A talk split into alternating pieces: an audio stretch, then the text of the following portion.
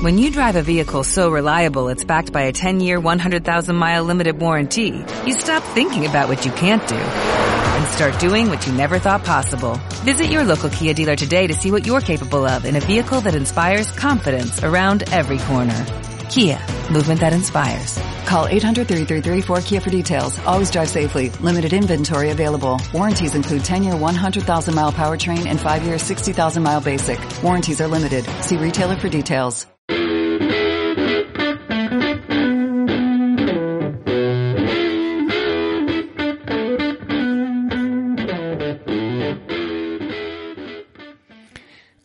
¿Qué tal estáis? Soy Pablo Castillo, Neo Rider, entrenador de deportes de resistencia y aquí en vuestro podcast Hablemos de correr. Ya sabéis, un podcast en el que hablamos de correr, pero sobre todo de temas relacionados con el trail running. Y si en un momento dado tenéis que contactar conmigo, pues ya sabéis, podéis escribirme a pablo arroba pablojcastillo.es y buscadme también en YouTube como Pablo Castillo, que tenemos un canal en el que hablamos de trail running, eh, podéis verme corriendo en el Ultra de Mont Blanc, las 100 millas del Genal y muchas otras cosas.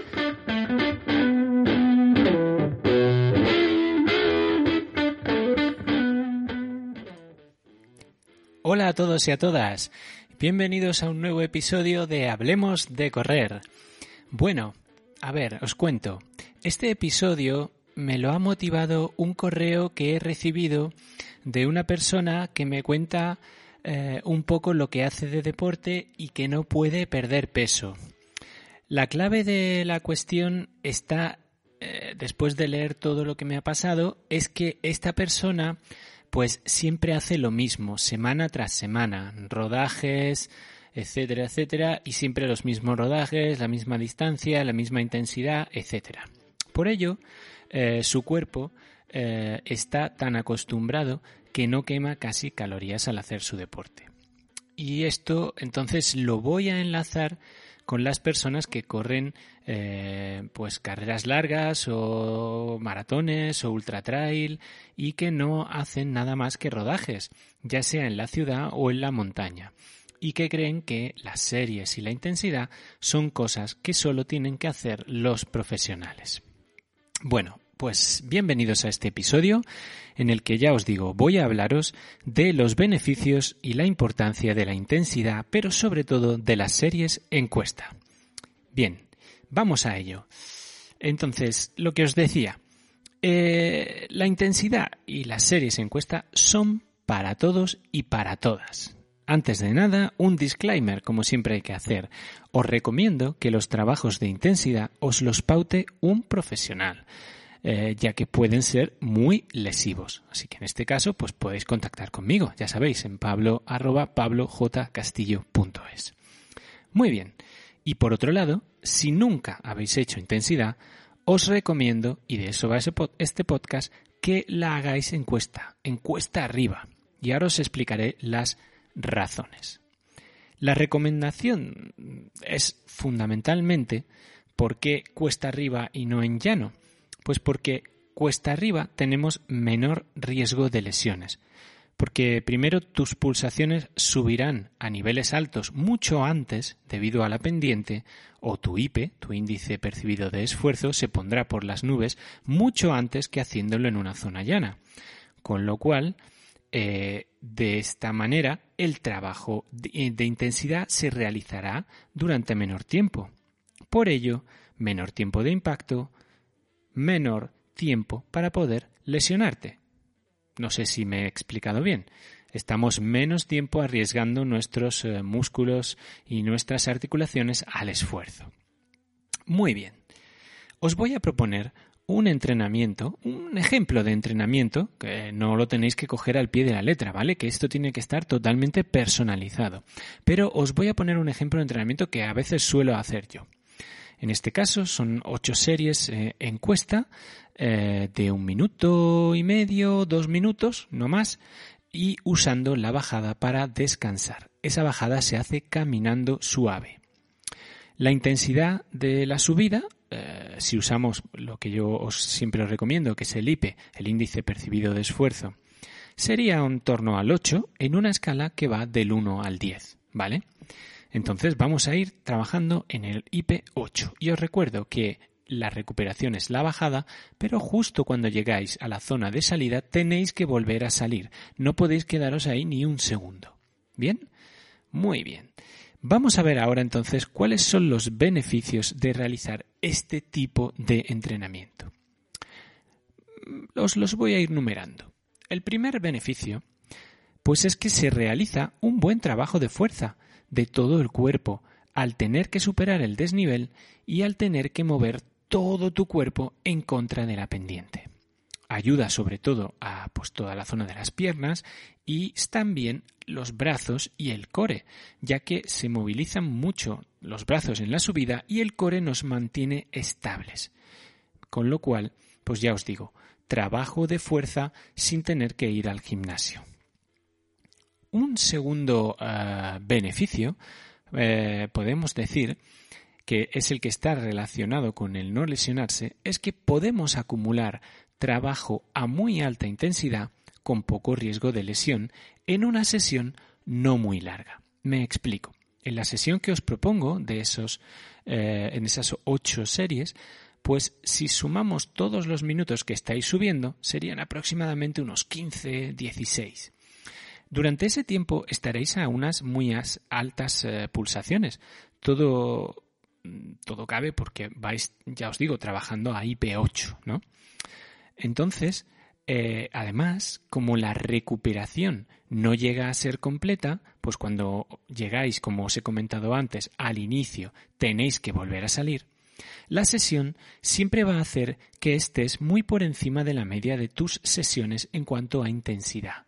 Entonces tus pulsaciones siempre van a estar bastante por encima. Incluso cuando vas bajando andando, te darás cuenta que las pulsaciones no llegan a regularse, sino que estás un poco sofocado o sofocada. Bien, el tercer beneficio es que eh, tras terminar este tipo de entrenamiento, que ya os digo suele durar como mucho una hora, que aquí ya os incluyo un calentamiento y un enfriamiento, ¿vale? Pues bien, al, terminarlo, nuestro metabolismo se eleva, eh, además se eleva mucho, durante casi 24 horas, lo cual favorece el anabolismo, o lo que es lo mismo, la creación de células. Este tipo de series eh, son muy intensas, pero como son muy cortas en el tiempo, eh, las hace menos catabólicas que el hecho de, por ejemplo, estar muchas horas rodando suave por el monte. Ya os recuerdo que el catabolismo es que nos comemos a nosotros mismos nuestra musculatura, ¿vale? Muy bien. El cuarto beneficio es que ayudan a mejorar la resistencia al ácido láctico. Me explico. Como este tipo de entrenamiento nos hace incrementar el lactato en sangre eh, y además acumularlo de forma rápida, eh, puesto que las recuperaciones, como os he comentado anteriormente, no son completas, entonces nuestro cuerpo tiene que acostumbrarse a seguir empujando cuesta arriba a pesar de que cada vez tiene más lactato en sangre. Eso lo notaréis cuando veáis que cada serie os cuesta más que la anterior y que cada movimiento de levantar las piernas se hace cada vez más complejo. De esta forma conseguimos asimilar más lactato a largo plazo y en entrenamientos eh, ya posteriores lo iremos notando. Bien, eh, el quinto beneficio, y además muy importante, es que nos ayuda a trabajar las fibras musculares rápidas. ¿Qué, qué, es eso de las fibras musculares rápidas? Me dirán los ultratrailers, ¿no? La gente que corre ultratrail. Pues oye, eso, esas fibras eh, que eh, si somos corredores de maratón, de ultratrail, etcétera, no podemos olvidar de trabajar y que eh, nuestro cuerpo no se olvide de que las tiene. Esto es algo que ya os digo, me encuentro muchas veces con personas que solo ruedan y ruedan, como el correo que me han enviado. Esto es porque eh, no mejoran o no pierden peso o no se encuentran eh, cambios en, su, en su rendimiento, ¿no? Pues ¿por qué? Porque solo están trabajando un sistema del cuerpo y la armonía y la mejora está en trabajar todos los sistemas de nuestro cuerpo en su conjunto. puesto que trabajan de forma simultánea. Entonces, eh, ya os digo, no dejéis de trabajar las fibras rápidas y en este caso con los trabajos de intensidad. Bueno, y para ir terminando, que ya sabéis que estos podcasts no son muy largos, eh, bueno, eh, unos últimos consejos. si sois, podemos decir, novatos o novatas y no habéis hecho nunca intensidad, intentad no hacerla en llano. Intentad hacerla cuesta arriba. Os vais a lesionar menos y vais a estar menos tiempo, entre comillas, sufriendo. En cuanto al terreno, eh, si puede ser en una zona de tierra, pues mucho mejor. Pero si son en asfalto, también se pueden hacer, pero con una salvedad. Tenéis que ir con buenas zapatillas, con buena amortiguación, ya que los impactos y la potencia que ejercéis subiendo son muy duros para la cadena articular de las piernas, con lo cual una buena amortiguación os ayudará bastante. Y por último, os recuerdo, para resumir, que nuestro cuerpo necesita estímulos diversos. No os quedéis solo con el rodaje, no os quedéis solo con lo que hacéis siempre. Intentad meter esos cambios eh, en vuestras rutinas y ya veréis cómo merece la pena. Pues nada, hasta aquí ha llegado este podcast de Hablemos de Correr, en el que efectivamente hemos hablado de eh, una manera de correr, la manera de correr intensa cuesta arriba. Y lo dicho, si necesitáis cualquier cosa, me tenéis a vuestra disposición para eh, asesoraros, eh, ayudaros y por supuesto entrenaros si ese es vuestro interés. Y os recuerdo que podéis eh, contactar conmigo en pablo pablojcastillo.es y por supuesto seguidme en Pablo Castillo GR en Instagram y bueno, y en YouTube, que para eso estamos. Por cierto, tengo un vídeo acerca de series encuesta en mi canal de YouTube, así que os animo a echarle un vistazo. Pues lo dicho, muchas gracias por estar ahí un día más y como siempre os digo, vuestra única obligación ser felices y nunca, nunca dejéis el trail. Adiós.